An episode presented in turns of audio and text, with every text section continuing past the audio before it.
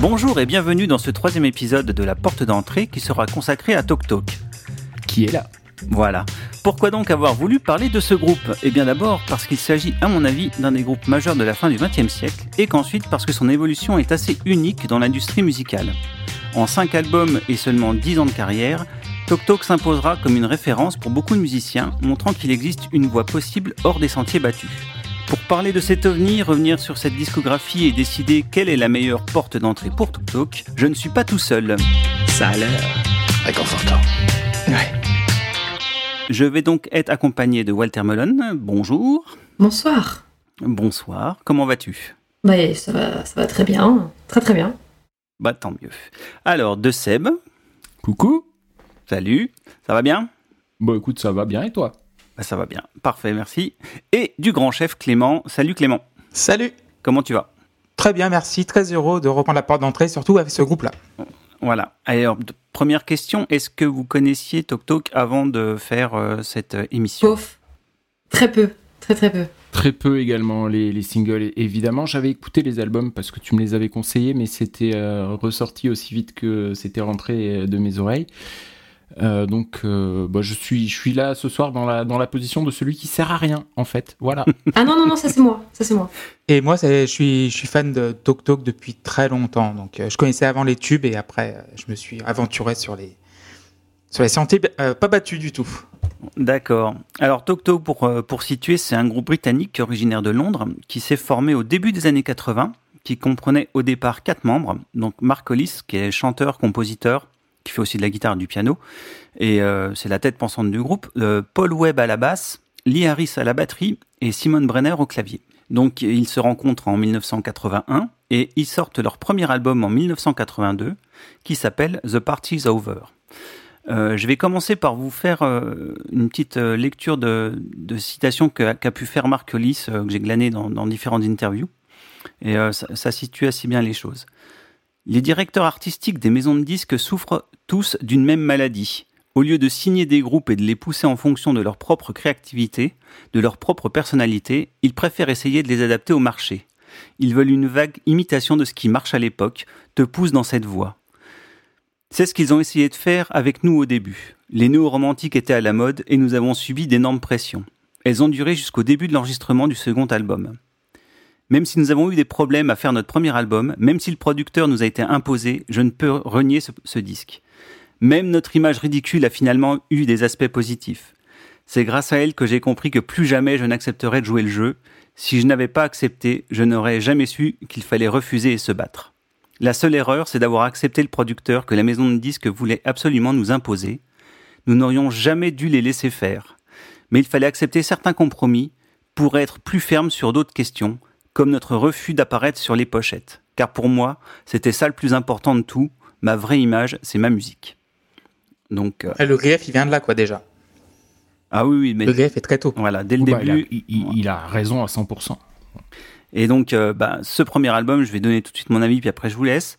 Euh, voilà, c'est un album qui s'inscrit vraiment, comme il le dit, dans son époque. Des gros synthés, une batterie très robotique sans finesse, des chansons pop sans réel génie.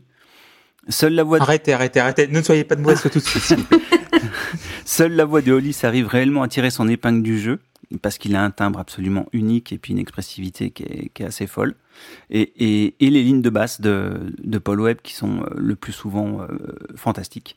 Euh, donc voilà, c'est à peu près tout ce qu'on qu peut ressortir vraiment de cet album-là. On sent qu'ils ont été un peu corsetés par la maison de disques, qui essaie de les vendre comme le nouveau euh, groupe néo-romantique à la spande de bolette ou orchestral manœuvre.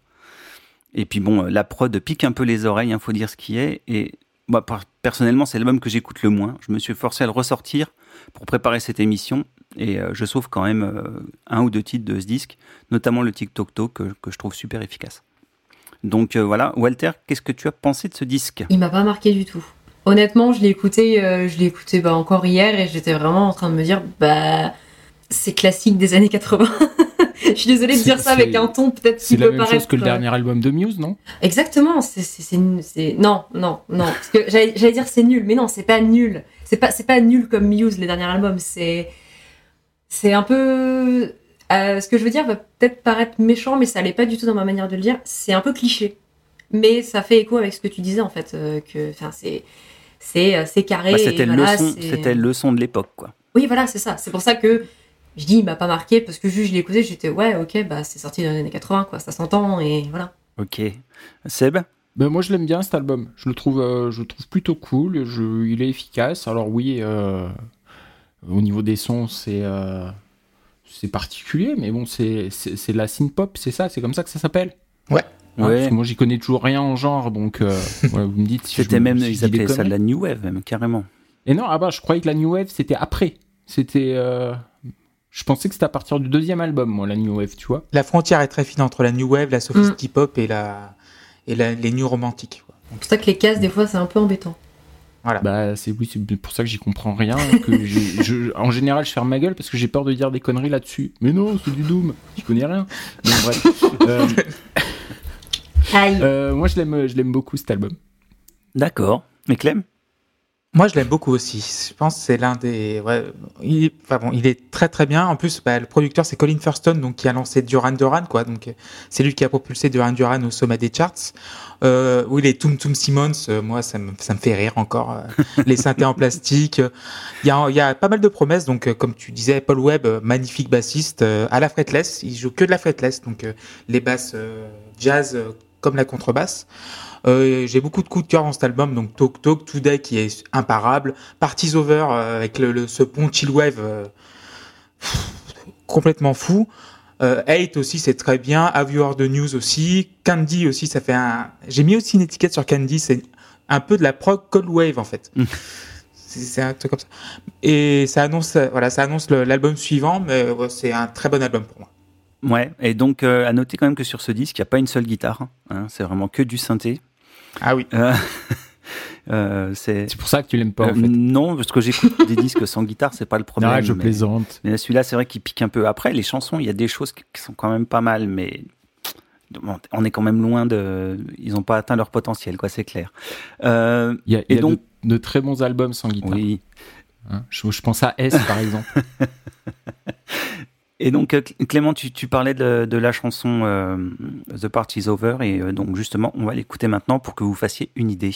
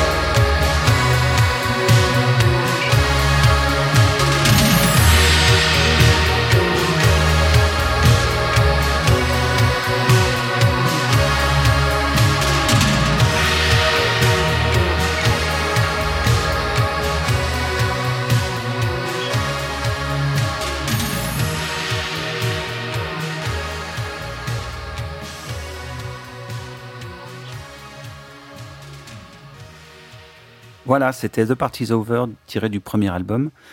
Juste après cet album-là, Simon Brenner, euh, le, clavier, euh, se barre. Et euh, il est remplacé par Tim Fleece Green, qui va devenir une personne super importante dans le groupe. Le gourou. ça va devenir la deuxième tête pensante, en fait. Ils vont travailler en binôme avec, avec Mark Hollis. Et toutes les chansons, quasiment, vont être signées maintenant des deux. Et, et en fait, c'est un gars à part, puisqu'en fait, il, refuse d'apparaître sur les photos. Il joue pas en live. Et puis, bon, de toute façon, le groupe va arrêter les lives assez vite finalement en 86, mais euh, donc il, il, est jamais sur les lives. Et en fait, il va, il va être vraiment le, le, musicien de l'ombre et, euh, et, la tête pensante avec avec Marc Hollis pour construire, euh, pour construire donc le, son Tok Tok. Et, et en fait, il va être là pour les arrangements, il va être là pour l'écriture. Et ça va se sentir dès le deuxième album qui va sortir en 1984. Et cet album, c'est It's My Life qui est donc, euh, ben, euh, deuxième, essai, euh, avec des intervenants extérieurs sur le disque. déjà, bon, on va voir pour le, coup, ça va être le premier album avec des guitares. Et justement, dans les guitares, on va avoir Robbie McIntosh qui va intervenir. On, on, va avoir aussi Maurice Pert qui va être aux percussions sur certains morceaux. Donc, ils vont commencer à faire rentrer des gens à l'intérieur de Tok Tok pour, pour les, les sessions d'enregistrement et les lives aussi. Oui, Clément? Donc Robbie McIntosh, qui est le guitariste de Paul McCartney à l'époque, pour vous. Oui, qui a joué avec euh, beaucoup de monde. Hein. Euh, c'est un, un, nom, euh, un nom assez, connu. Et c'est pour pour info, c'est lui qui fait le, le solo, enfin le solo si on veut, dans le single Such a Shame. C'est lui qui joue de la guitare en fait. Donc voilà, Seb, tu, tu penses quoi de cet album? Bah qu'il est bien cool. Je le je l'aime moins que le premier, mais euh, je le trouve, euh, je le trouve ah très très cool. Ouais, je l'aime moins que le premier, euh, comme ça. Me jetez pas des cailloux. mais sinon, je le trouve très très cool. Il y a, y, a, que, y, a, y a des bonnes choses dedans en fait. puis bon, évidemment, alors ça, même, même sans connaître les disques, on, on était obligés, enfin du, du, moins les gens qui ont mon âge, de, connaître The Shame et It's My Life parce que bah, voilà, c'est ça, c'est plus que des tubes quoi. C'est des machins c'est obligé de les avoir, euh, de les avoir entendus. Et, puis bon, ben voilà, ça fait, ça fait, partie du patrimoine musical euh, international en fait. C'est dans l'inconscient collectif de, tout le monde. Donc euh, là, pour le coup, c'est ouais, c'est très très fort. Ok. Clem, toi, t'en penses quoi du, du disque? Bah déjà, dès la première seconde, tu sens une prod plus aérée et organique que le premier. On sent qu'il y, y a, ils ont commencé à ouvrir les portes, voilà et les fenêtres. Euh, ça sonne toujours aussi 80, mais euh, le son vieillit pas autant que, euh, que le premier album. Donc on est déjà à un premier tournant. donc la première phase jusqu'à Tomorrow Started, je trouve que c'est imparable. T'as bah, Dum Dum Girl qui est super bien, Such a Shame, bah, c'est c'est le, bah, le, plus gros tube de, de Tok Tok en France d'ailleurs, qui a été placé septième dans, dans, dans les charts. Euh, René avec sa, la base de Paul Webb encore, c'est incroyable. It's My Life, la tuerie pop, euh, imparable également, avec euh, la reprise de No Doubt que j'aime beaucoup aussi. Et euh, Tomorrow Started euh, également. Après, Ouais, ça chute un peu après. Hein. Mm. Ça chute. Les, les 3-4 derniers titres, je suis pas. Il y a des trucs sympas dedans, mais ils sont, ils tiennent pas la, la comparaison avec la première phase. Je suis d'accord. Voilà, donc c'est c'est plus un demi-album qu'un album entier, mais vu qu'il vu, qu'il est porté par euh, Such a Shame et It's My Life, ils vont vendre des paquets, donc euh, ils vont avoir des sous, ils vont faire ce qu'ils veulent après. Ok, Walter, toi tu en penses quoi de ce disque? Bah, Je l'ai largement préféré au premier personnellement. Je connaissais déjà du coup euh, bah, Such a Shame parce que bah, c'est le classique. Et euh, par contre, le seul souci que j'avais avec, euh, avec Talk Talk, c'était par rapport au clip de cette chanson. Parce que je sais pas si ça vous l'a fait aussi, mais je trouve que les expressions que Marc a avec son petit bonnet, me, ça, ça me faisait mourir de rire. Et du coup, j'avais, le côté un peu cliché, et, euh, mais c'est une très très bonne chanson. Je suis assez d'accord avec ce que tu disais, Clément. Après Tomorrow Started, je trouve que ça, ça tombe un peu. Ouais. Et, et d'ailleurs, c'est un très très bon morceau. Euh, Tomorrow Started, enfin, j'ai été plusieurs fois le réécouter parce que je l'aime vraiment beaucoup. Mais euh, et d'ailleurs, petit point euh, pochette, la, la, pochette est très belle. Alors pour la pochette, il faut savoir qu'ils ont travaillé toute leur carrière avec le même euh, le même graphiste. Euh, c'est euh, dont le nom m'échappe là sur le moment. Euh, ça doit être Jim Marsh, un truc comme ça. donc ils ont fait toutes leurs pochettes avec lui. Donc il y a vraiment une cohérence graphique entre tous les albums. Et ça vraiment, ça participe de leur. À, défaut d'avoir une cohérence musicale. Déjà si tôt, si tôt. 84, ça, y est, ça, lâche. Donc, bah, on, on va écouter justement Tomorrow Started puisque tu en parlais.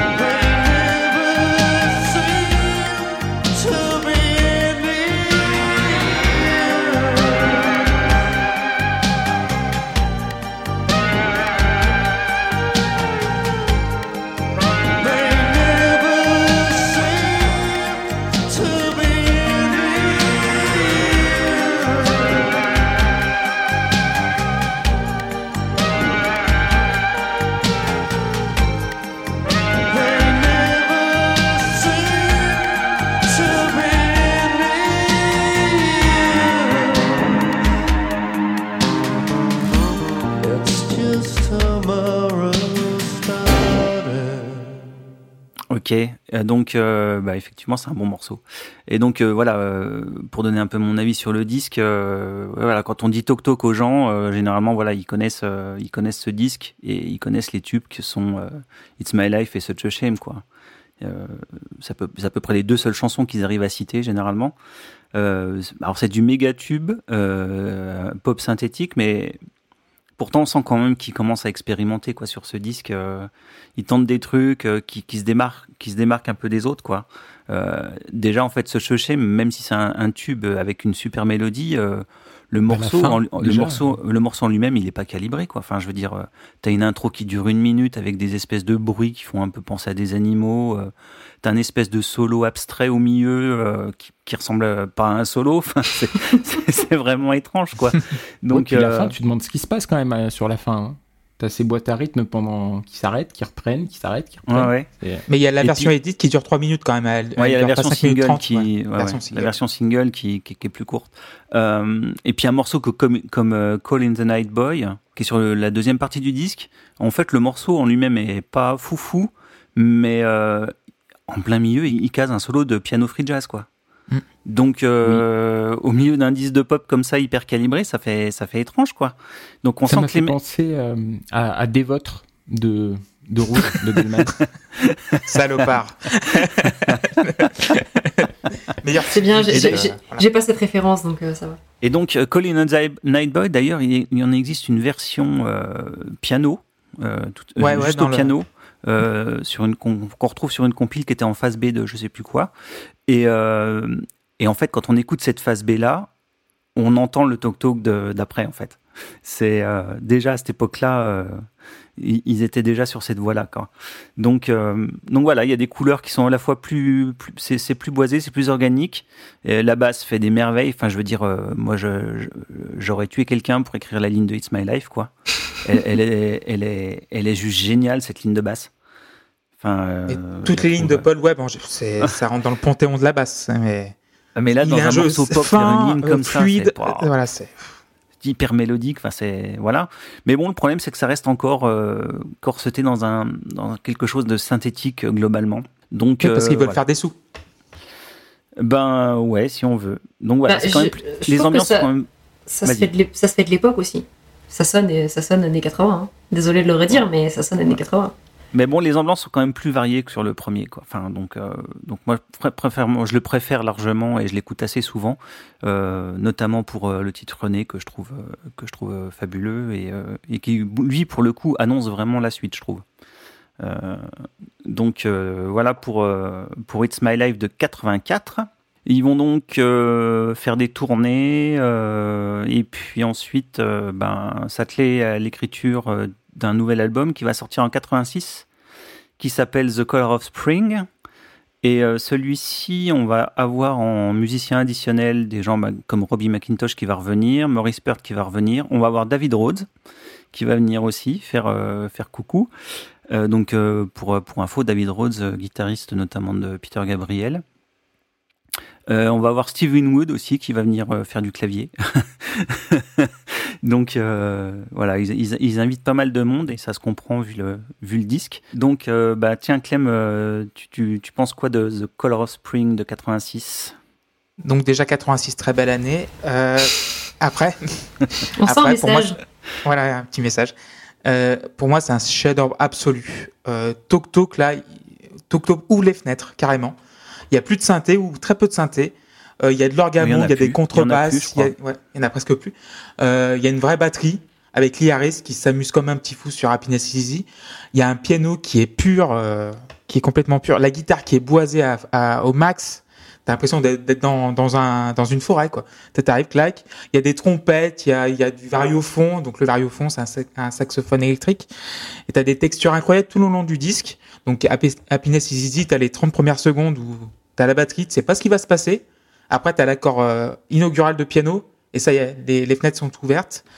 Euh, Il y a des invités de choix, évidemment, Robbie McIntosh, euh, Robbie McIntosh comme tu l'as dit. Steve Winwood euh, à l'orgamon, c'est un dieu. Euh, Il y a rien acheté sur ce disque. Il y a I Don't Believe in You qui est voilà, c'est t'as Happiness is Easy qui fait la le statement d'entrée et I Don't Believe in You, ça veut dire voilà, on est passé à autre chose. on, on part de la vague sophisti-pop, de tout ce qui est new romantic, new wave, pour passer à, à, du rock euh, artistique, donc de l'art rock. Euh, Life What You Make It, bah, les amoureux de GTA Vice City connaissent bien le morceau, parce qu'il apparaît dans, je crois c'est Flash FM, euh, et le clip aussi en pleine nature, euh, où euh, Marc Hollis joue du piano et Lee Harris euh, de la batterie et Paul Webb qui chante sous un arbre. Living in Another World, voilà c'est encore une, épopée euh, avec un Hollis à son meilleur et un, harmonica de fou furieux. Euh, Give It Up, c'est pareil, c'est brillant harmoniquement. Euh, Time is Time aussi, euh, une chanson d'adieu, donc euh, adieu aux maisons de disques et à leurs euh, conventions, à leurs exigences. Et aussi, t'as les deux pièces.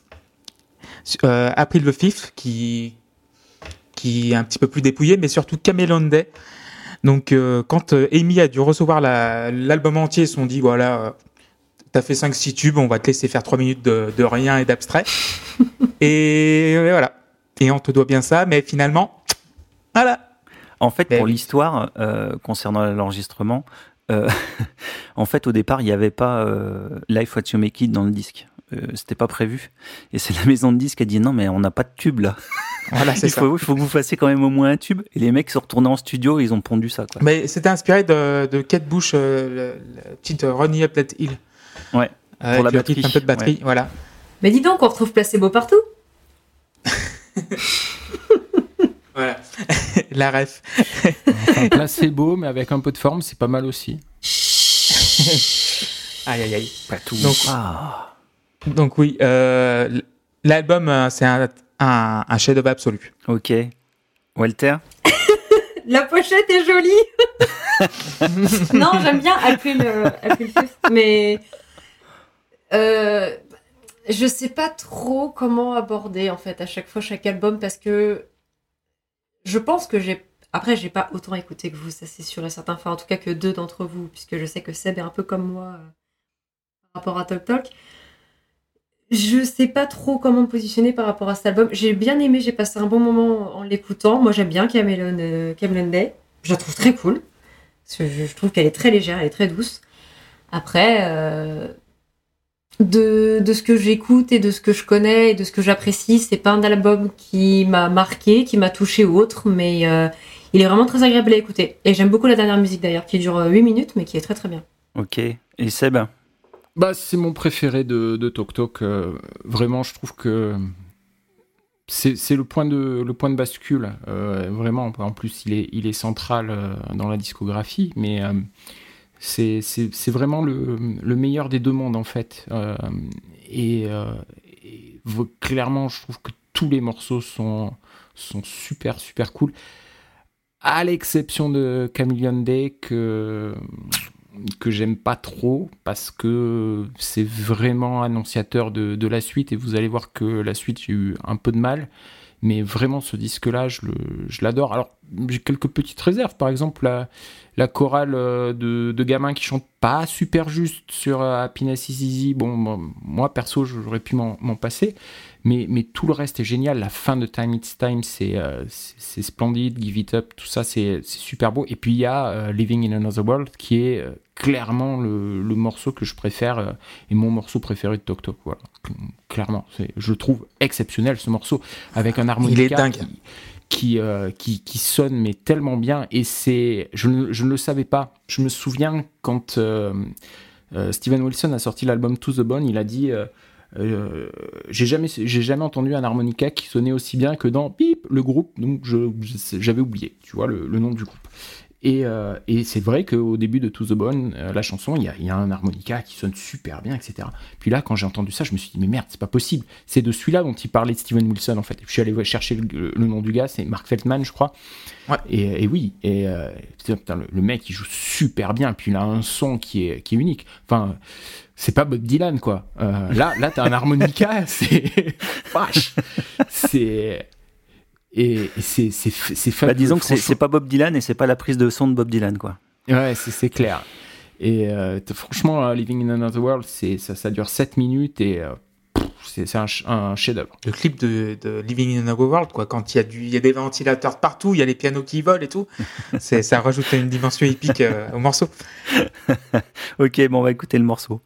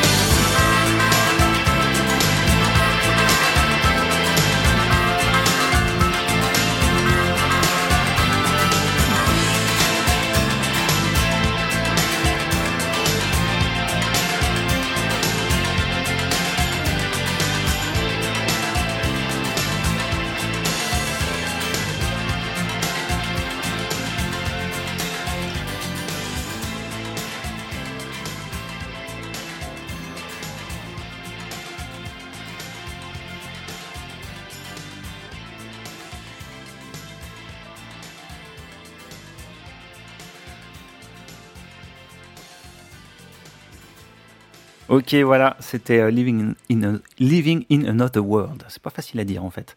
Donc, euh, ouais, bon, vous avez à peu près tout dit sur le disque. Hein. Euh, si le précédent c'était un bon disque, Color of Spring c'est un chef-d'œuvre. Enfin, il, la muse s'est opérée en deux ans, c'est absolument dingue les changements.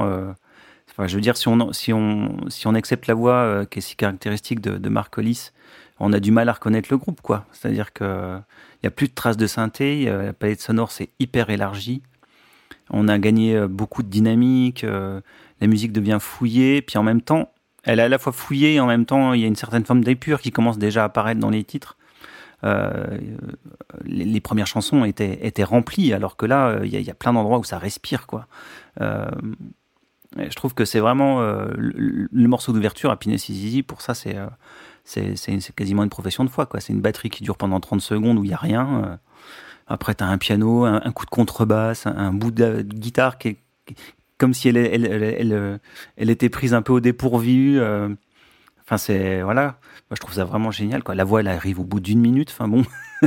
c'est vraiment un super morceau. Et puis. Euh, et puis, en fait, tout, tout le propos de la, de la, musique du, du, tandem, puisque maintenant c'est vraiment, c'est plus un tandem qu'un groupe. Hein, euh, c'est Tim Freeze Green et puis euh, Mark Hollis qui écrivent les chansons, euh, même si les deux autres participent. Euh, et enfin, on peut entendre le jeu de batterie du batteur, parce que ce n'est pas le cas depuis depuis depuis deux albums. On s'en était pas trop rendu compte, mais là, ouais, ça y est, on se dit ah oui, en fait, il joue bien le garçon. Donc voilà. Donc le mantra, ça va être épuré, épuré, épuré encore.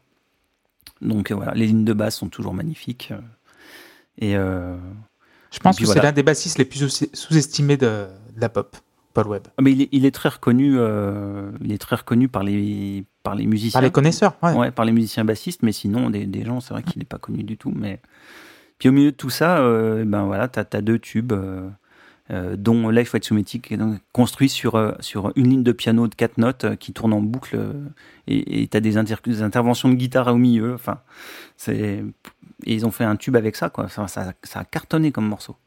Et l'album a cartonné. Et donc, donc comme, tu dis, Seb, c'est l'album qui arrive à la croisée des chemins entre le Tok Tok, pop d'avant et le Tok Tok aventurier d'après. Il est pile au milieu. Donc, donc voilà. Donc après cet album, euh, bah, qui sera un carton, hein, euh, étonnamment, puisque c'était pas gagné, hein, euh, et la tournée qui s'ensuit, dont on aura finalement une trace en DVD quelques années après avec le DVD à Montreux, le groupe s'enferme en studio pour un an. enfin surtout le, duo Hollis et Green qui s'enferme pour un an et qui font intervenir des musiciens, et un an pour peaufiner un nouvel album qui s'appelle Spirit of Eden. Et donc, je vais vous lire une, petite, euh, une petite phrase que j'avais notée dans une interview euh, de, de, Marc Hollis qui avait donné, je crois, euh, au moment de, la sortie de son album solo. et il avait dit, en fait, Tok Tok aurait pu faire dès le départ ce genre de choses, mais, mais il parlait de Spirit of Eden. Hein. En fait, Tok Tok aurait pu faire dès le départ ce genre de choses s'il avait eu le temps et les moyens pour les réaliser.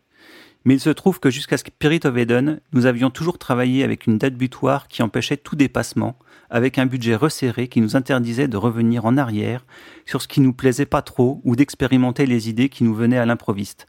Si bien que les trois premiers disques contiennent juste une ébauche, le résultat le plus propre que nous pouvions rendre pour une date imposée. Cela impliquait pas mal de solutions de facilité et ne donnait évidemment du groupe qu'une image très restreinte. À partir de Spirit of Eden, nous avons pu travailler sans limite ni contrainte, et toutes ces idées qui restaient jusque-là inexploitées ont pu voir le jour, et comme elles nous intéressaient plus que le reste, il n'est finalement resté qu'elles. On peut en fait dire que Tok Tok n'a vraiment été lui-même qu'à partir de Spirit of Eden. Bah, je suis pas fan de Tok Tok alors. Qu'est-ce que j'aime Tok Tok du coup? Donc bah tiens Walter, dis-moi voir un peu. Bah, c'est là que je, me suis dit bah en fait oui. Euh, j'avais entendu, enfin j'avais souvent entendu parler du fait que Tok Tok était un peu les un peu beaucoup, même les précurseurs et un peu les, les fondateurs, on va dire, du mouvement post-rock. Et j'adore le post-rock. Et en écoutant Spirit of Eden, j'ai fait oui, effectivement. on sent clairement que euh, les gars ont un peu influencé le mouvement. J'aime beaucoup cet album, je l'ai beaucoup aimé. Euh, je l'écoutais un matin, il faisait super beau, c'était super agréable de l'écouter. Il est, très léger, je trouve, au final. Et, euh, je, je vais le réécouter plusieurs fois parce que il est vraiment hyper agréable et comment dire il est propre en fait. Et euh, par rapport à ce que tu disais, parce que du coup, je me suis absolument pas penchée sur, euh, sur, sur, sur, comment dire, la conception des albums, sur le groupe, etc. Je voulais vraiment être euh, en complète découverte et découvrir au final euh, pendant, pendant l'enregistrement. Ben, c'est, beau, enfin, ça résonne bien et moi je, je suis contente qu'ils aient réussi à faire ce qu'ils voulaient au final. Et j'adore la chanson Eden d'ailleurs. Je suis en train de l'écouter là en ce moment et elle est, elle est magnifique. Ouais, alors je vais, je vais te dire deux mots quand même de l'enregistrement, parce que c'était quand même une méthode assez spéciale. Mhm. C'est-à-dire qu'ils ont été un an en studio, euh, et donc le studio était plongé dans la pénombre, éclairé avec des bougies. Et en fait, euh, ils faisaient venir des musiciens, et euh, ils leur passaient des trucs, et les mecs enregistraient toute la journée. pendant 8 heures, ils enregistraient, mais ils leur donnaient aucune direction, rien du tout. Et Et ben Et- ça s'entend. et ils enregistraient, ils enregistraient, ils enregistraient. Et en fait, euh, après, derrière, euh, Hollis et Green euh, gardaient que les, les micro-passages qui les intéressaient. Euh, des fois, ils gardaient euh, rien de la journée et ils balançaient tout. Et le lendemain, les mecs revenaient et jouaient. Quoi. Et, C'est euh, génial. Et par exemple, il y, y a un ba- il y a un bassiste qu'ils ont fait venir. le mec, il a enregistré pendant 8 heures et ils ont gardé trois notes. Ah, ça par contre c'est triste. mais mais franchement j'a- j'adore cet album et j'adore le suivant aussi, mais je reviendrai un petit peu après. Mais euh, j'aime beaucoup, euh, j'aime beaucoup cette, euh, cette cette tournure, on va dire, qu'ils ont pris et qui disaient qu'ils euh, qu'ils auraient aimé prendre dès le début. Et moi j'ai- j'aime vraiment énormément. Et encore euh, un magnifique point pochette. Ah bah oui, la pochette est magnifique. Ouais. D'accord, donc Seb, toi tu n'as pas aimé, vas-y, dis-nous pourquoi. Non, c'est pas que j'ai pas aimé en fait. C'est J'aime pas le post-rock. Bah déjà, je connaissais pas le post-rock, donc euh, à part Sigur Rós, je crois, c'est ça qu'on avait dit que je connaissais qui était dans la ouais. liste. Euh, non, c'est pas que j'aime pas, je sais pas, je sais pas comment dire. En fait, c'est pas désagréable, euh, même s'ils ont gardé euh, que les, euh, les, les passages des musiciens quand ils étaient en train de s'accorder.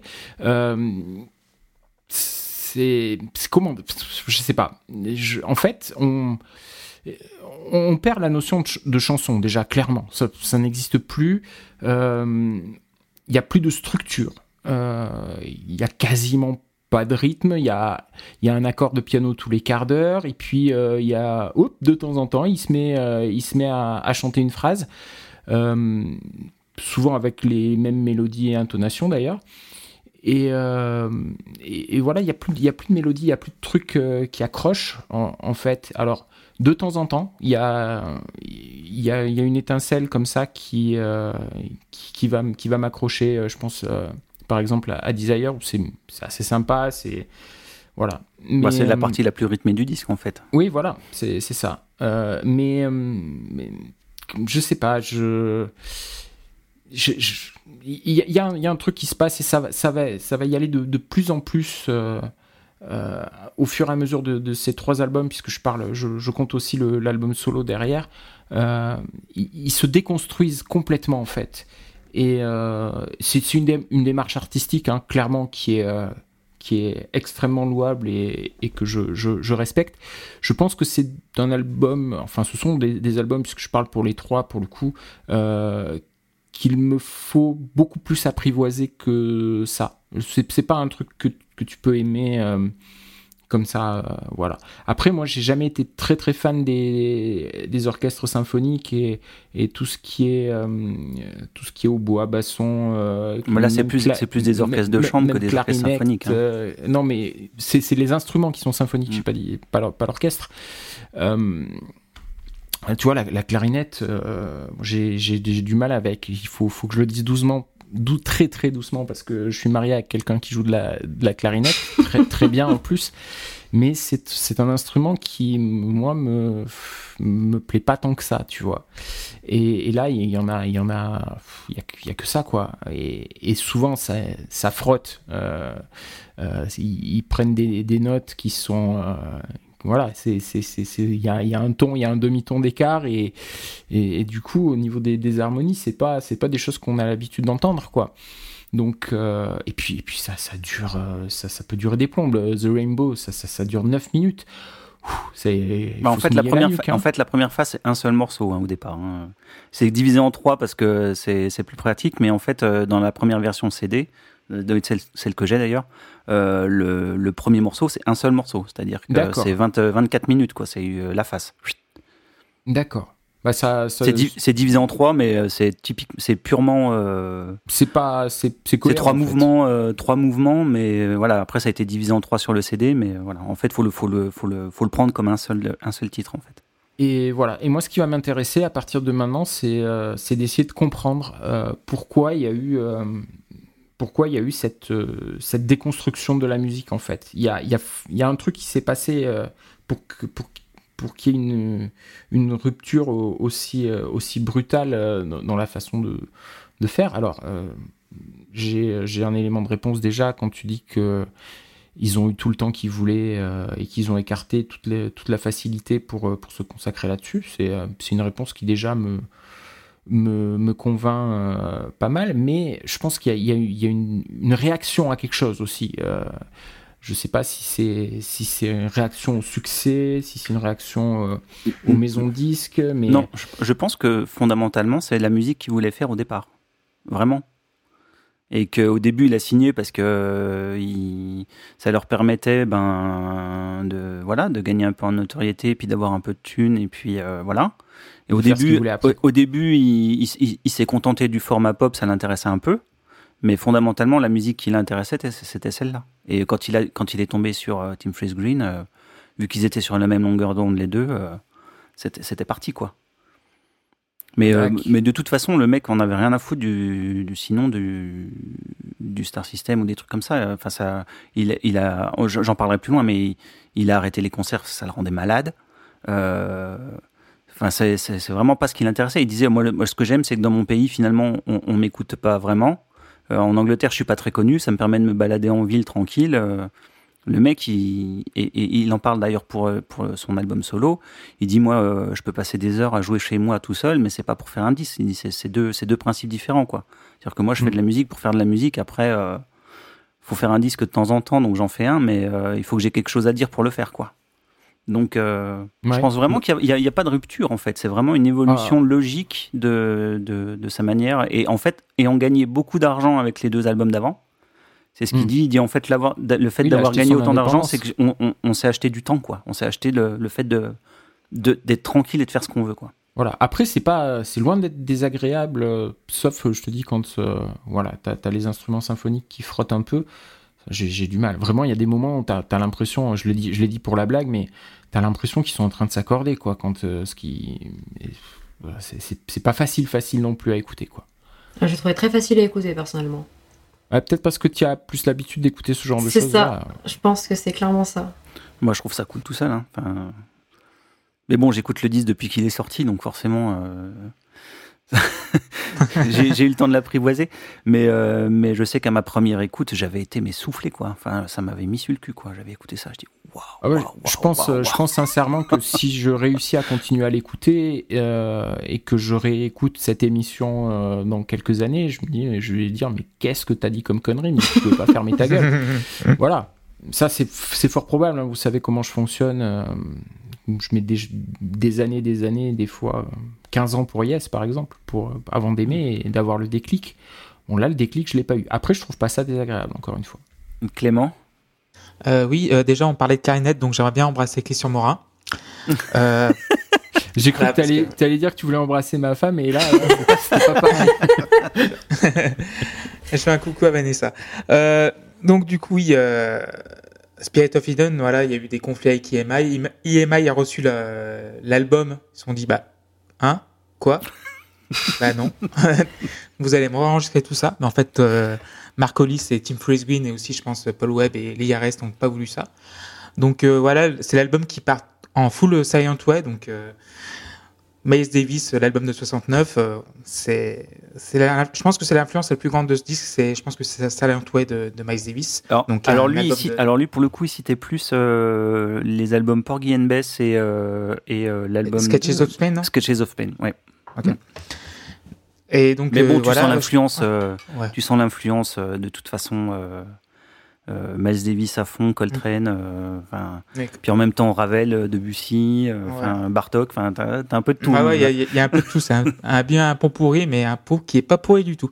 Euh, donc, les deux premières chansons auraient pu se retrouver sur Color Spring d'une manière ou d'une autre. J'ai l'impression, c'est, on, on se détache pas totalement de, de ce format de chanson.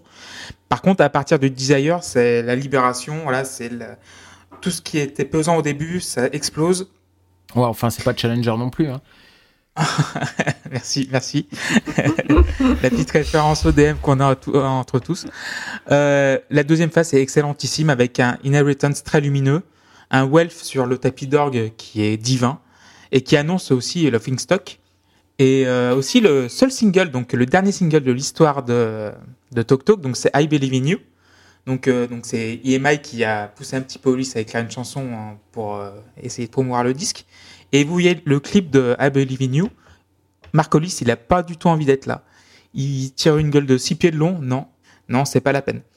Euh, il l'a regretté hein, d'avoir lâché l'affaire et de dire ok on fait un clip. euh, il, voulait absolument pas. Déjà il voulait pas de single et, euh, Voilà. et il voulait pas de clip quoi. Et même le clip, vous voyez le clip, c'est un clip très pâle, enfin pâle, mais dans le mauvais, euh, dans un peu glauque, genre très simple, très un peu soviétique, voilà, un truc comme voilà. Et euh, et je trouve euh, malgré tout, en fait, cet, cet album, même si on dit qu'il y a beaucoup d'ambiance, moi je trouve qu'il est encore assez carré, assez marqué, parce que j'ai l'impression que le groupe pense encore inconsciemment en termes de chansons, mais pas en termes d'ambiance. Et par contre, après, sur Stock, on va là, ça va être complètement autre chose. C'est quand même très ambiance. En fait, il y a, y y quelque chose qui prend de plus en plus le pas dans la musique de Tok Tok à ce moment-là, c'est le silence. Ça va vraiment devenir euh, le. Euh, non, Pardon. ça, ça va devenir vraiment le, sa, sa recherche euh, de justement laisser des, des, des silences, laisser des, des moments de calme pour euh, justement quand il y a une note qu'elle veuille dire quelque chose, qu'elle soit pas juste là pour remplir le truc quoi. Mais par Et, exemple, euh, tu vois, le mixage de la batterie sur euh, Spirit of Eden est beaucoup plus marqué que, que sur euh, Laughing Stock, par exemple. Oui, mais plus ça va, plus, plus ils enlèvent, Oui, oui. plus. Mais de toute façon, Donc, je le pense qu'il y a Stock pas eu de, Stock euh, sans Spirit of Eden. hein, de mémoire, peu le plus passé Stock, que la, la batterie, elle est enregistrée avec un ou deux micros. hein, ils, ont- ils ont rien mis sur Laughing Stock. Mm. Tu voulais ajouter Mm. quelque chose? Euh, non, non, c'est bon. Euh, J'aime bien la, la phase, la- une phase B qui s'appelle John Cope. D'accord. Donc voilà, bah écoutez, je crois que tout a été dit à peu près. Moi, je, je rejoins, je rejoins un peu les avis de, de Walter et de, et de- de Clément, un peu moins celui sur cet album-là. Je trouve que c'est, enfin, c'est une merveille. Moi, la première face, euh, elle, elle, elle- me scotche. Euh, je trouve qu'elle est, elle est dingue. Euh, cette manière de jouer sur les montées. Il y a des moments où tu as quasiment, quasiment le silence avec des petites notes dans le fond, et puis euh, quelques secondes après, ça explose. Enfin, c'est. je, je trouve cette phase super. Puis les, les, les, les- trois chansons de la deuxième euh, en fait, au départ, elles m'avaient moins marqué. Parce que j'étais tellement soufflé par la première phase que voilà. Mais c'est. euh, mais elles sont, elles sont magnifiques. Enfin, je trouve que c'est vraiment un, disque qui est, beau, qui est apaisé. euh.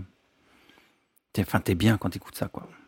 On va écouter euh, Desire. Donc, on, on va faire quelque chose d'horrible. On va couper donc le, le morceau de la première face euh, et on va extraire que la troisième partie. Mais euh, voilà, c'est pour éviter de vous passer 24 minutes. Donc, Et que euh, vous endormiez tous et que vous partiez en courant et que vous n'écoutiez jamais la fin de l'émission. donc voilà, un petit, un, petit, un petit passage. On va mettre Desire. Desire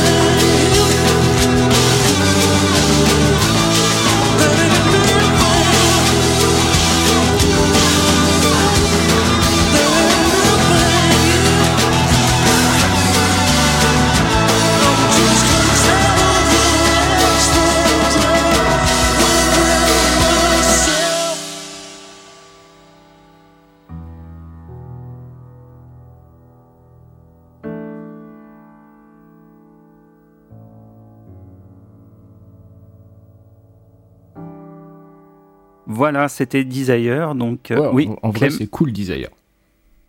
Vas-y, Clem. Et euh, oui, euh, ce, qui était, ce qui était marrant avec Tok Tok, j'ai découvert Spirit of Eden bien après d'avoir écouté les tubes. Et on m'a dit, genre, j'avais beaucoup d'échos, genre, oui, Tok Tok, c'est vraiment bien, mais à partir du quatrième album et tout. Moi, j'aimais bien It's My Life et euh, So To Shame et Life What You Make It. Et à un moment, je me suis décidé, genre, c'était, j'attendais un train et je me suis mis Spirit of Eden dans les oreilles. Et là, voilà, le monde a changé. Oh, je pense que quand tu, quand tu es dans le bon état d'esprit, que ça te cueille au bon moment, euh, ouais, ça doit être, euh, ça, ça, doit être magique. Hein. Donc voilà, chef-d'œuvre en forme de suicide commercial, euh, parce qu'ils vont pas en vendre beaucoup. Hein, de celui-là, c'est clair. à l'époque, ils en ont pas vendu beaucoup. Euh, et donc le groupe annonce euh, qu'il fera plus de tournée, euh, qu'il apparaîtra plus à la télé non plus. Et, euh, et Hollis dira à propos des concerts. Le concert est souvent une dégradation de la musique. On l'appauvrit pour l'adapter à la scène, aux limites de musiciens, de matériel, de budget. Je, conçois à présent mon travail comme celui d'un écrivain. Une fois que le disque est fini, je n'ai aucune raison d'aller le refaire 100 fois en plus mal. L'œuvre est close, je n'ai donc plus qu'à passer à autre chose, là encore. Je ne veux pas me laisser enfermer dans la routine disque tourné. Ce n'est pas parce que l'on a toujours fait ainsi que je dois continuer à le faire moi aussi. Bah, c'est surtout que c'est injouable sur scène. Bah, de toute façon, c'est ce qu'il a dit. C'est ce qu'il a dit à sa maison De toute façon, personne ne pourra le jouer sur scène, donc euh, c'est pas la peine. Donc, ah, il, il est désagréable ce monsieur. ah, ça m'a fait mal ce qu'il vient de dire. Je suis pas d'accord. Je suis ah là là là là là. Bah, ouais, il faut, faut, faut, faut mettre, dans, débat, faut mettre dans, la, euh... dans, la, perspective de euh, la musique oui, qu'il oui, fait. Oui, oui non mais oui, fait, je, je, me doute bien, mais euh... ah, ça fait mal. Donc, voilà. Moi, la, pour moi, pour moi, la musique, c'est fait pour être joué live. Enfin, je veux dire, il y a tellement de groupes où les versions live surpassent les, les, les, les, versions studio qui sont, qui sont un peu froides quand même, parce que euh, tout, est, tout est fait au, au millimètre. Euh, voilà. Oui, mais justement, euh... avec sa manière de travailler, pas du tout, en fait. Ah, bah oui, c'est sûr que. Parce que lui, ce qu'il va chercher, c'est les accidents. Trois notes d'un euh... bassiste sur, euh, oui, sur 8 heures de, de, de travail. Euh, Lui, ce qu'il va chercher, c'est les accidents, en fait, dans la musique c'est euh, les petits moments où, où, il se passe des choses, quoi. Donc, il euh, n'y a, a, pas ce côté froid dans. dans... C'est bizarre d'ailleurs, parce que vu qu'il passe beaucoup de temps en, en studio et euh, à faire des, des, récupérer des trucs à coller et tout, tu te dis ça pourrait être froid, alors que ça l'est absolument pas, quoi. Bah non, puisqu'il il, il enregistre les musiciens quand ils sont en train de s'accorder, donc forcément, ça, ça peut pas être nickel. Il va falloir arrêter avec cette blague, monsieur. Et tu sais qu'il existe deux types de comiques. Hein. Le comique de répétition et le comique de répétition. Et le comique de répétition. Euh, Paul Webb quitte le navire. Euh, tu m'étonnes. Euh... Quel connard il, était, il, a été un peu traumatisé. tu m'étonnes qui vient du cœur, du fond des tripes. Tu vois, là. Traumatisé par l'enregistrement. Euh, Hollis décide de quitter Imai, euh, qu'il estime ne pas pouvoir, ne pas comprendre sa musique et ne pas être le bon label pour ce qu'il fait. Euh, alors qu'étonnamment, euh, d'après ce que j'ai lu, euh, Imai était prêt à, les, garder euh, encore en contrat, mais, euh, il dit non, non, on s'en va. Et donc, euh, il va signer chez Polydor et plus particulièrement sur sa branche jazz. il va signer sur le label Verve, qui est un, grand label jazz. Donc voilà, en 90, EMI, histoire de se faire un peu de maille justement, euh, va sortir euh, une compile Natural History qui va cartonner, qui va remettre le, le groupe euh, en fait euh, sur le devant de la scène, euh, mais donc avec les principalement avec les tubes des années euh, des, débuts, des débuts de carrière. En fait, les, les morceaux qui n'avaient pas spécialement marché en Angleterre à l'époque ben, sont mis à cartonner à ce moment-là. Et, et ils vont se sentir pousser des ailes et ils vont donc sortir un, un deuxième album de compilation qui s'appelle History Remixed euh, qui est donc des remixes euh, par des DJ euh, de, de, morceaux de, des premiers albums. C'est jamais une bonne idée ça? Non, c'est pas une bonne idée. C'est tellement pas une bonne idée que Mark Hollis va attaquer EMI en justice et va gagner. Et donc le disque n'est plus n'est plus disponible, n'est plus repressé depuis. Et on est quand même un exemplaire. Oh du marin. Oh. Parce que voilà. Voilà. Il faut toujours montrer des trucs dans les émissions audio. Donc c'est euh, absolument euh, infâme la plupart du temps. Parce que même si euh, dans les années 80, il y avait la période euh, des maxi 45 tours avec des, des versions longues, euh, remixées et tout ça, les remixes étaient faits par des, soit par les musiciens du groupe, soit par le producteur du disque qui était sur le, disque à ce moment-là. donc c'était toujours validé par le groupe, alors que là on leur avait rien demandé. Donc donc là, ils ont, ils ont attaqué en justice et euh, ils ont gagné. Donc euh, l'album a été retiré. Et donc, euh, ben, Tokto va sortir euh, son cinquième album en 1991 qui s'appelle euh, Laughing Stock. Il n'y a, a, que le titre qui fait rire. Eh bah tiens, Seb, donne-moi donc ton avis sur ce, sur ce chef-d'œuvre. Je crois que j'aime bien euh, Ascension Day, euh, si seulement ils n'avaient pas coupé euh, comme, euh, comme les Beatles. Voilà. Euh, Hein, euh, voilà, ça I m'y want fait you. des- ça m'y fait tellement penser que euh, I want you, she's so heavy. Bon, bref. Et on salue euh, Loïs euh, Tolol, Oui, bisous à Loïs parce que euh, je, ne peux, je ne peux plus euh, parler de ce titre sans penser à lui. et hum, After the Flood, c'est pas mal, mais, mais sinon, pour le reste, voilà, on continue dans, dans la disparition, en fait. C'est, en fait, toute cette fin de partie, elle me fait, me fait penser à un titre de Radiohead qui, n'est, qui est juste le, le, le- le titre, la, la signification de la phrase, et pas du tout la musique, c'est How to disappear completely and never be found again.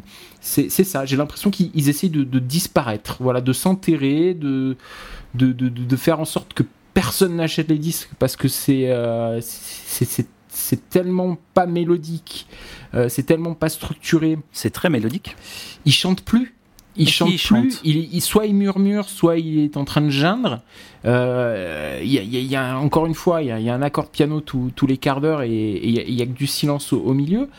Euh, ça, fait une espèce de, magma euh, bizarre. euh, c'est pas, encore une fois, c'est pas désagréable, mais je pense qu'il faut vraiment être dans un état d'esprit particulier pour, avoir, l'étincelle, le, trouver la clé pour, le disque. Moi, je l'ai pas encore, mais, voilà, je, trouve ça, long, je trouve ça, ennuyeux en fait. Je m'en- je m'ennuie quand j'écoute ça. Je me suis forcé à, les, écouter et je te dis, à part euh, Day et, un peu After the Flood.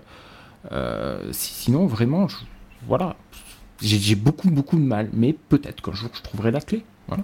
Alors, si tu trouves ça long, je te déconseille euh, Godspeed, Godspeed You Black Emperor. Clairement. N'écoute pas ça. D'accord. Si rien que ça, tu trouves ça long, des titres de J'ai- 24 minutes, tu vas pas apprécier du tout. ah non, mais alors attention, attendons, entendons, j'ai rien contre les morceaux longs. Euh, le Supper's Ready de, de Genesis, 24 minutes, ça passe nickel. Euh, c'est juste que là, j'ai rien, j'ai pas, c'est, j'ai, j'ai rien. Alors qu'il y a euh, tellement, en fait. Ouais, j'avoue que là, je te perds un peu. Mais oui, mais j'ai pas les, j'ai pas, j'ai pas les clés. Non, non, Voilà. mais c'est pas grave, j'espère que tu les trouveras un jour. Ben, j'espère aussi. Parce que de toute façon, comme euh, j'ai l'habitude de dire, je n'abandonne jamais en musique. Donc, Ah, euh, t'es sûr? Ouais. Oh, j'ai Ah oui, un ah truc, bah. mais. Alors, vas-y Walter, toi, qu'est-ce qu'on a pensé alors? Ah, euh, et ben j'ai bien aimé encore une fois. Parce que ça continue dans cette continuité de, euh, de vide, comme certains disent. Non, pas de vide, mais de, de disparition, sparition. Mais non, moi j'aime bien. Je trouve ça très mélodique, oui, effectivement. Je trouve ça très Ah, doux. Je trouve ça sonnant.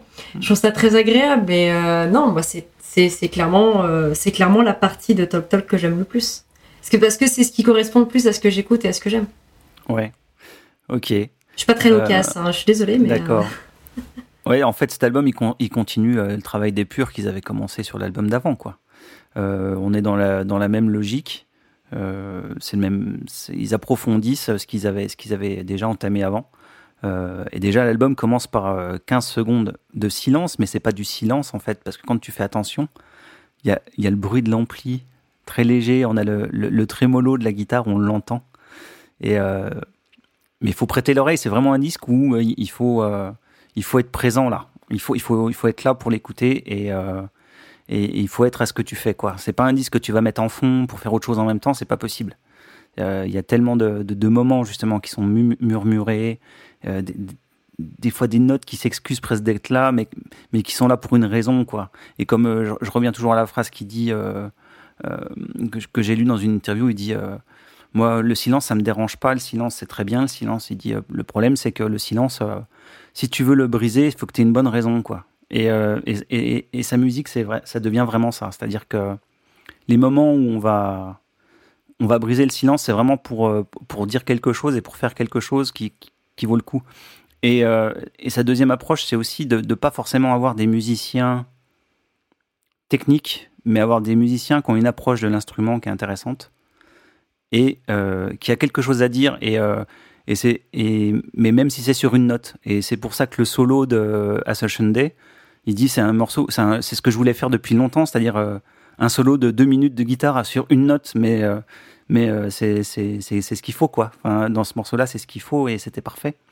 Donc, et puis le, silence, justement, cette coupe là, juste derrière, on, on est dans un truc hyper.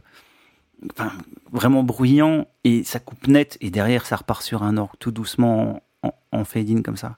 C'est juste, c'est juste merveilleux, quoi.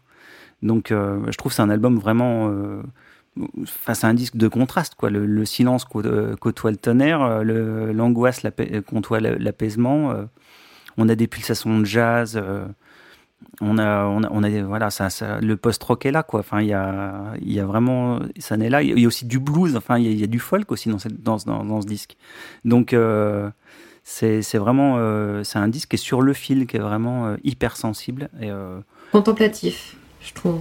Oui, c'est vraiment un disque, euh, moi je trouve fabuleux, mais je vais laisser la parole à Clem puisqu'il en a pour trois quarts d'heure, donc euh, je le laisse.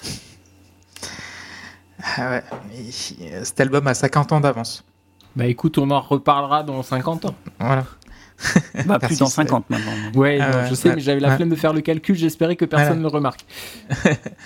Euh, oui, maintenant il n'y a plus de chansons, c'est juste une suite d'ambiance et de sons méticuleusement calculés sans lettres le moindre son. En fait, quand tu parlais du souffle de l'ampli, c'est un instrument. C'est pas un son, c'est un instrument à part entière. L'harmonie des sons, leur chaleur, le choix des micros euh, spécifiques, leur placement dans la pièce, l'interaction entre les musiciens, le, son de batterie qui est beaucoup plus étouffé que dans Spirit of Eden. Il y a beaucoup plus de, c'est beaucoup plus abstrait, c'est pastel même, c'est que de l'improvisation. C'est l'ambiance qui dirige la chanson, mais pas l'inverse. donc euh, c'est moi, euh, ben, quand tu, euh, je suis pas d'accord avec toi sur le fait qu'on peut écouter cet album très doucement, comme très fort en fait, parce que c'est, tu peux en percevoir toutes les subtilités. Euh, rien n'est forcé, tout est suggéré. En fait, t'as l'impression de boire un grand, un grand cru ou un café d'exception. C'est pour moi, c'est du vin, un bon vin rouge ou un bon café. Euh, euh voilà. Il en perd les mots. J'en perds les mots. Ça fait trois, trois quarts d'heure, mais j'ai cet album, il faut, toujours. Euh, faut dire que dans ce disque, il y a aussi euh, voilà, des musiciens, de, il, y a, il y a encore des. Il y a une base euh, rock, si on veut dire, avec un basse batterie, plus jazz d'ailleurs que rock, hein, et des guitares électriques, mais aussi des, des, des, sections de, de, bois. De... Voilà, de bois. Et, et là, c'est là où, où il a complètement les amarres. Il n'y a plus de, plus de pulsations. C'est vraiment. Voilà, Spirit of Eden, c'était l'étape. Le Stock, c'est complètement autre chose. C'est euh, déjà ici sur Verve, euh, voilà, c'est jazz, euh, voilà, c'est ils, assument complètement leur, côté jazz et leur côté ambiant et le côté même plus ouais, post-rock. voilà, c'est plus du rock, c'est autre chose. C'est après le rock, c'est au-delà du rock.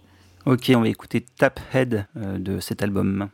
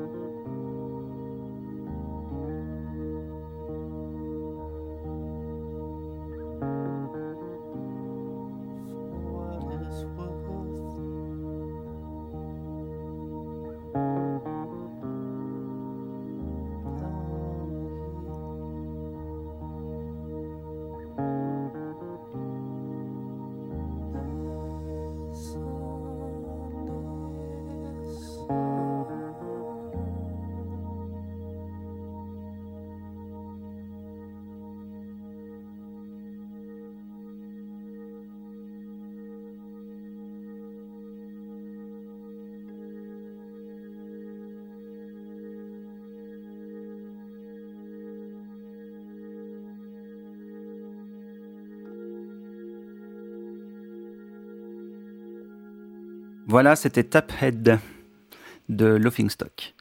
Je vais vous, lire une, une petite citation, enfin une petite et même une longue, parce qu'en fait c'est tiré d'une interview. Il disait euh, Aujourd'hui, il ne reste qu'une seule chose importante sur mes disques, c'est le silence. C'est même la chose qui compte le plus dans ma vie. On ne lui accorde pas cette place.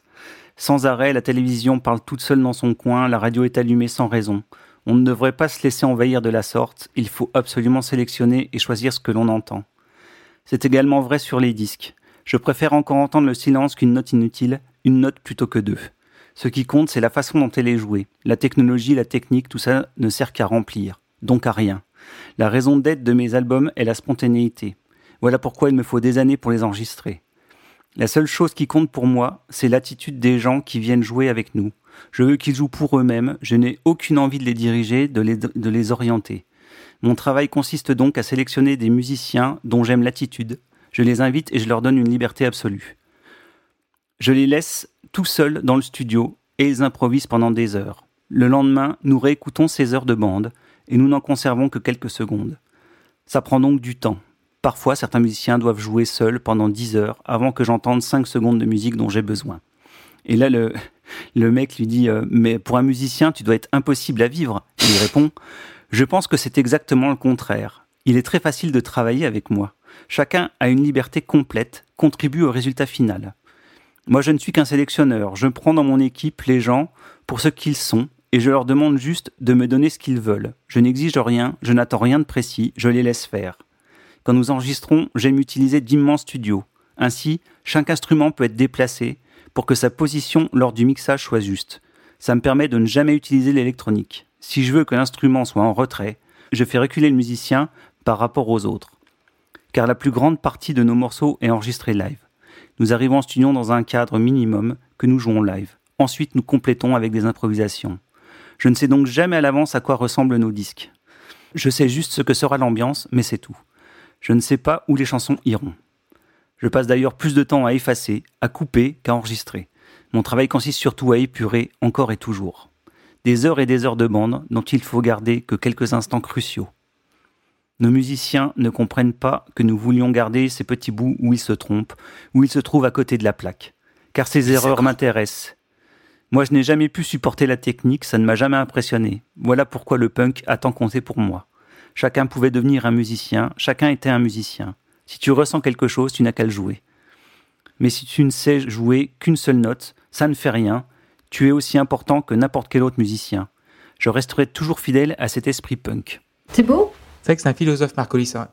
Et tu, tu vois, moi je, je trouve sa philosophie super. J'ai- J'aime j'aime beaucoup sa philosophie, mais la façon dont ça se traduit en musique, ouais, pour l'instant, j'y suis pas. Mais ce qui est dingue, ce qui est dingue aussi, c'est de passer de Tok Tok en 82 jusqu'à Renee, donc le dernier morceau de Love in Stock.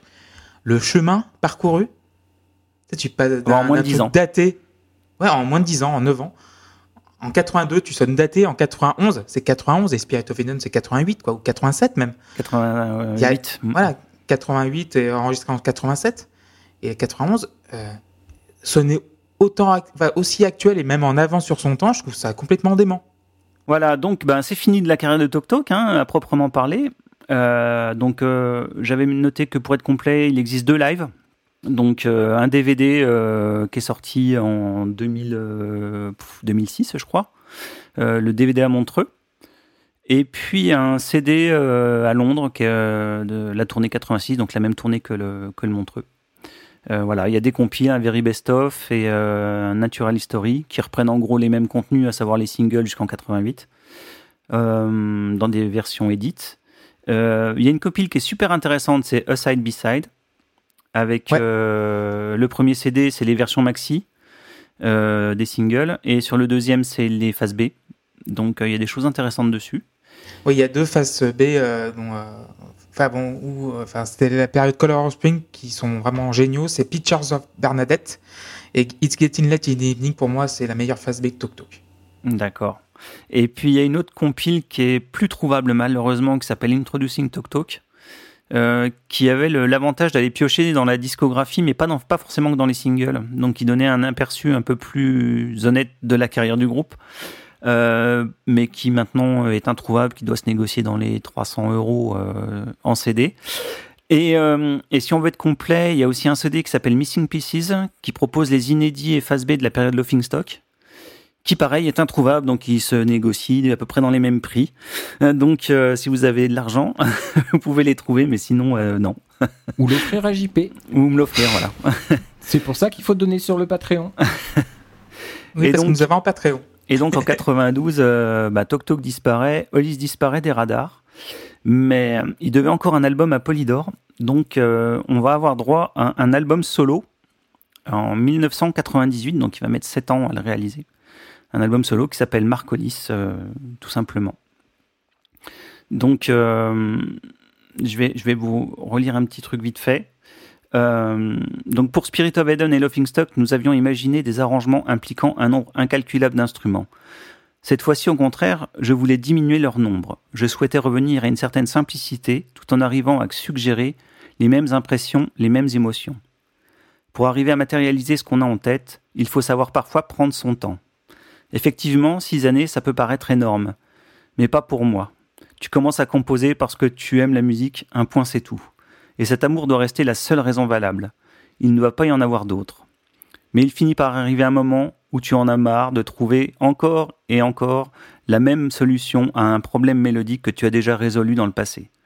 Tu te lasses à force de retomber toujours sur un même son, une même note, une même approche.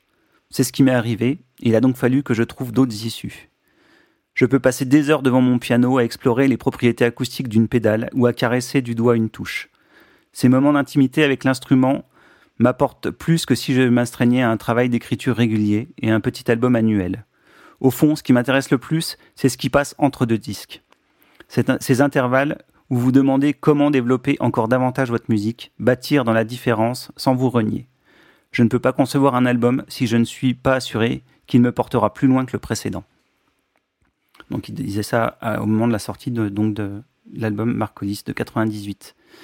Euh, Walter, tu, tu l'as écouté? Tu as pu l'écouter Je l'ai écouté. Euh, je l'ai écouté aujourd'hui euh, et je pense que ça fait partie des albums qu'il va falloir que j'écoute un peu plus. J'ai bien aimé certaines choses de l'album, le côté toujours très très doux, très très silencieux en fait, qui continue de faire. J'ai moins aimé le côté jazz. Je suis pas jazz du tout et je trouve que ça prend un peu plus le pas et du coup ça m'a un peu sorti de de l'album et pour moi ça l'a rendu plus difficile à écouter parce que c'est pas ce que j'écoute et j'y suis pas habituée en fait. Voilà. Après, ça reste, ça reste un, bon album, mais je pense qu'il va me falloir plus d'écoute pour euh, l'apprécier peut-être un peu plus à sa, juste valeur ou le juger plus justement. Ok, Seb? Ouais, bah c'est encore plus loin dans le dans la disparition, dans le dépouillement, dans euh, voilà, il, va il va au bout euh, au bout de sa démarche et et moi, je comprends qu'il n'y ait pas eu d'autres albums derrière, parce que là, il n'y aurait plus rien. C'était 74 minutes de, silence pour remplir le CD, quoi. Euh, il, chante une, fois, une fois, une fois par-ci, une fois par-là. T'attends des, minutes entières euh, entre deux phrases.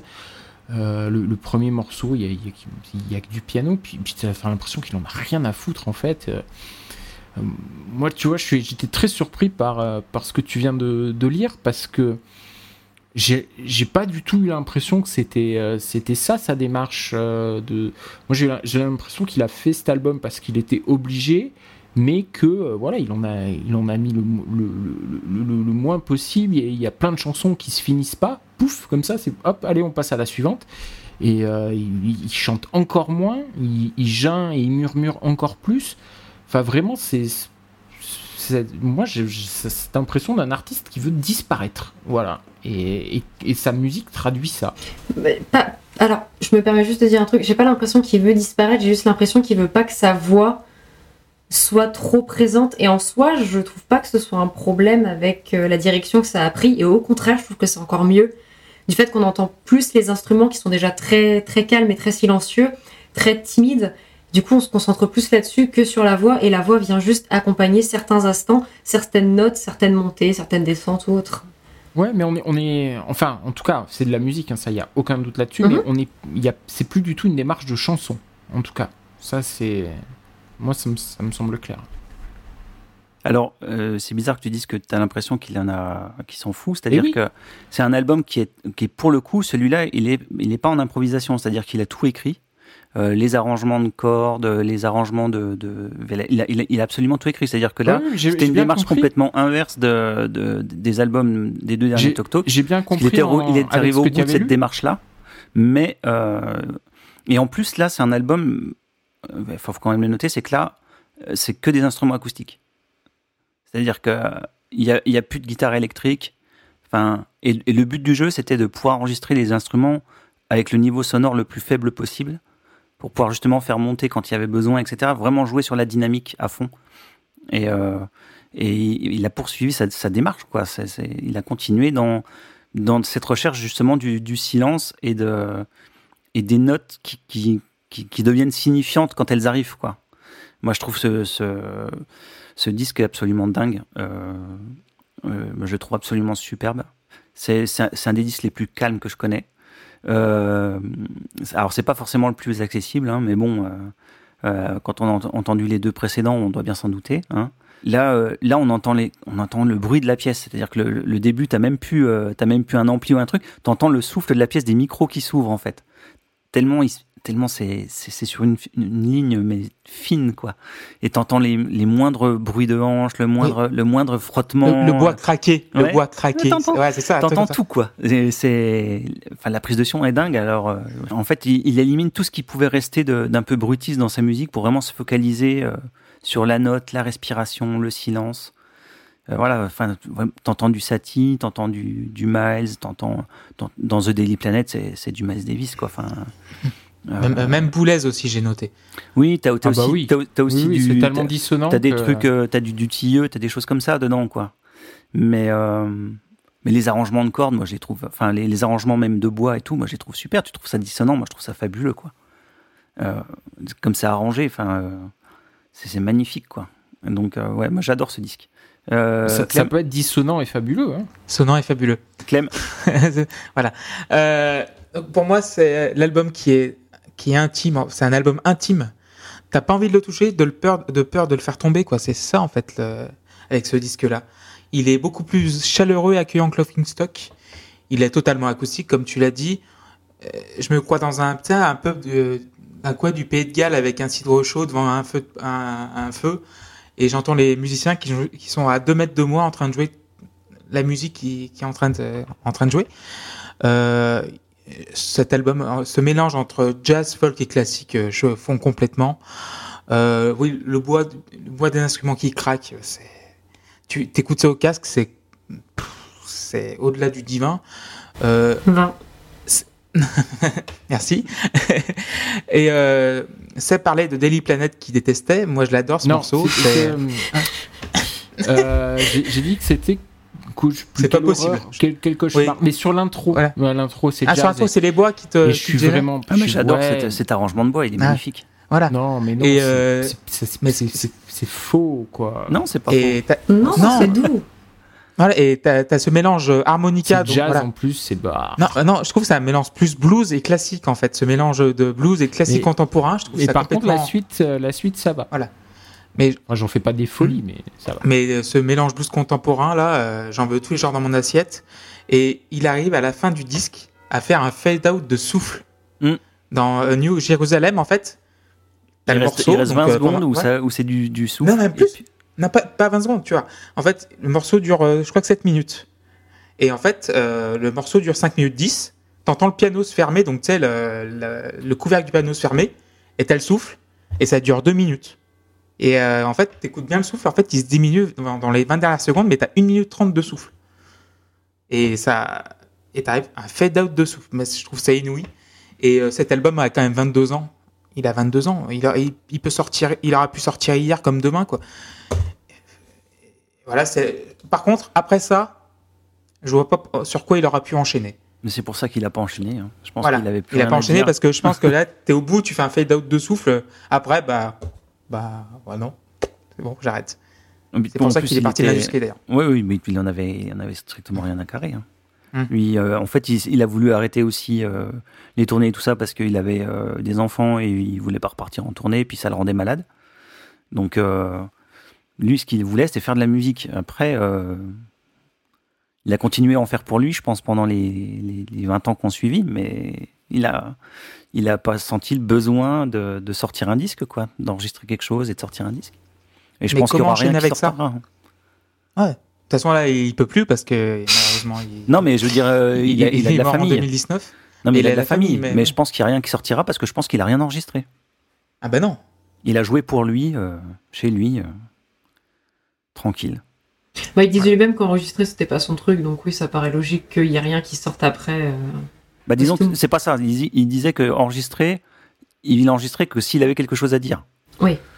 Que s'il voulait, s'il avait le, sentiment de pouvoir proposer quelque chose de nouveau et, voilà. Donc je pense qu'il il a juste continué à jouer pour lui et puis voilà quoi. Donc, euh, donc voilà, Olis donne euh, quelques interviews dans les journaux à l'époque, en 98. Puis après, il disparaît complètement des radars. Euh, silence musical, médiatique. Et il n'en ressortira pas jusqu'à son décès en 2019. On peut évoquer vite fait la carrière solo des autres membres. Parce qu'après la fin de Tok Tok en 92, ben Paul Webb et Lee Harris s'en vont former un groupe qui s'appelle Orang, qui sortira deux albums euh, Air of en 94 et Fields and Waves en 96, et un, un hippie euh, qui s'appelle Spoor en 94. Alors bon, je les ai écoutés pour avoir une idée. Euh, pas du tout le même genre de musique, c'est plus, euh, plus world, world mélangé avec du drum and bass. Euh, le deuxième album, euh, de ce que j'ai écouté, pas mal. Le premier, j'aimais un peu moins. Est-ce que vous avez écouté ça ou du tout Pas du tout, non Je connaissais absolument pas même de nom. Hmm. Et puis sinon, bah, Paul Webb participera sous le pseudo de Rustin Man à l'album solo de Bess Gibbons. très bon album qui s'appelle Out of Season, que je recommande. Vraiment un très bon disque. Donc Bess Gibbons, la chanteuse de Portishead, pour ceux qui ne connaissent pas. donc elle a fait un album solo et c'est lui qui, qui officie derrière. Et puis euh, Tim Freeze Green, euh, lui, sera producteur sur, euh, sur les albums d'autres artistes et sortira quelques disques à lui sous le nom d'Eli Goland. Et puis il en sortira un sous son nom. Alors j'ai absolument rien écouté de ce qu'il a fait. Clem, t'as écouté toi? En fait, j'ai écouté Rustin Man et les deux albums qu'il a sortis après, donc c'est très récent. Je crois que le, son deuxième album a, trois ans et le, dernier album est sorti l'année dernière. Ah. Et c'est très très très bien Rustin Man, donc je vous conseille ça aussi. Je, je m'en souviens plus des titres, mais j'ai écouté ça euh, en étudiant le, bah, le sujet Tok Tok et euh, c'est très très bien. Bah, le Out of Season de, de Bess Gibbon, c'est vraiment top. Euh, vraiment, c'est un super disque. Aussi. voilà. Donc, si vous voulez en savoir plus, il y a un site qui s'appelle snowinberlin.com sur lequel c'est sur ce site-là où j'ai retrouvé toutes les interviews en fait, parce qu'ils ont, ils ont recensé, mais c'est un site anglais, mais ils ont recensé même les interviews françaises. Enfin, c'est des malades. Euh, voilà. Et puis il y a un livre qui s'appelle Spirit of Tok Tok qui est paru chez euh, Rocket 88, euh, qui est en anglais, qui est super bien, qui retrace toute la carrière et, qui a toutes les pochettes de disques et tout. Enfin, c'est vraiment un super bouquin. Donc, bah voilà, on est arrivé, on est arrivé à la fin et bah, ça va être le moment de vous demander pour vous quelle est la meilleure porte d'entrée dans la discographie de Tok Tok. On va commencer par Walter. It's my life. It's my life? Enfin, en fait, euh, ça dépend à qui je le conseille. Si c'est quelqu'un qui aime bien un peu tout ce qui est euh, le côté post-rock, le côté euh, un peu instrument timide, quelque chose de très doux et qui va dans l'intensité, etc., j'aurais tendance à recommander les deux derniers albums. Si c'est quelqu'un qui justement n'est pas trop dans ce style-là et qui veut vraiment connaître un peu ce que c'est Talk Talk et connaître les, j'ai envie de dire les classiques et ce que ça a posé comme base, même s'ils n'ont pas vraiment de base au final Talk Talk, ce serait It's My Life. D'accord. Euh, Seb? Oui, bon, moi ça va pas vous surprendre, euh, ça va être The Color of Spring. Euh, comme j'ai dit tout à l'heure, je trouve que c'est c'est vraiment le, le meilleur des, des deux mondes. Et puis, puis c'est un, un, disque qui est, qui est fabuleux et qui, qui a l'avantage de présenter les, les, deux, les deux facettes de Tok Tok. Et puis, bah, selon ce que tu aimes, tu sais si bah, il va falloir remonter dans le temps ou ou aller vers, euh, vers la suite. Et euh, tu sais que bah, si t'accroches pas là, bah, tu, ça sert à rien de, de, continuer à creuser euh, dans Tok Tok. Quoi. S'il y a rien qui te plaît, c'est pas la peine. Pour moi, c'est vraiment, c'est vraiment le meilleur, le meilleur point, le meilleur endroit pour la meilleure porte d'entrée, tout simplement. Voilà. D'habitude, j'aime bien conseiller des lives, mais là, on est, je suis un peu embêté. Donc, Oui, bah, je, vais, je vais donner mon avis, c'est exactement le même que le tien, c'est-à-dire que je conseillerais aussi Color of Spring, parce que voilà, exactement pour les mêmes raisons, c'est-à-dire que si tu piles au milieu, si on aime plus la pop, on va reculer, si on aime plus les trucs ambiants, on va avancer dans la disco. Et puis, ça a en plus l'avantage d'être un excellent disque. Donc, il, a, il a tout pour lui, ce disque, pour, pour commencer. C'est étrange, j'ai vraiment pas eu le, ce ressenti-là en l'écoutant. Faut vraiment que je le réécoute un peu plus parce que je l'ai pas écouté tant que cette fois au final. Je l'ai écouté quand même quelques fois, mais il m'a pas fait ce, ce truc-là. Et j'ai l'impression d'être passé à côté de quelque chose et ça me. Depuis tout à l'heure, je suis un peu mal à l'aise. Que je, je me dis, mais j'ai pas eu ça moi, pourquoi? Donc j'ai le réécouter, je pense. Ouais, Clem? Euh, Oui, Color Spring évidemment. Euh, J'allais dire pareil que Sébastien. Si vous aimez la face, euh, la, la face un peu euh, ambiant de Tok Tok, vous, vous, pouvez partir vers Spirit et Loving Stock. Si vous aimez les tubes, en fait, ce qui est bien avec les tubes de Color of Spring aussi, sont, c'est des, des chansons parfaites. Les arrangements sont très soignés, la production est, est aux petits oignons.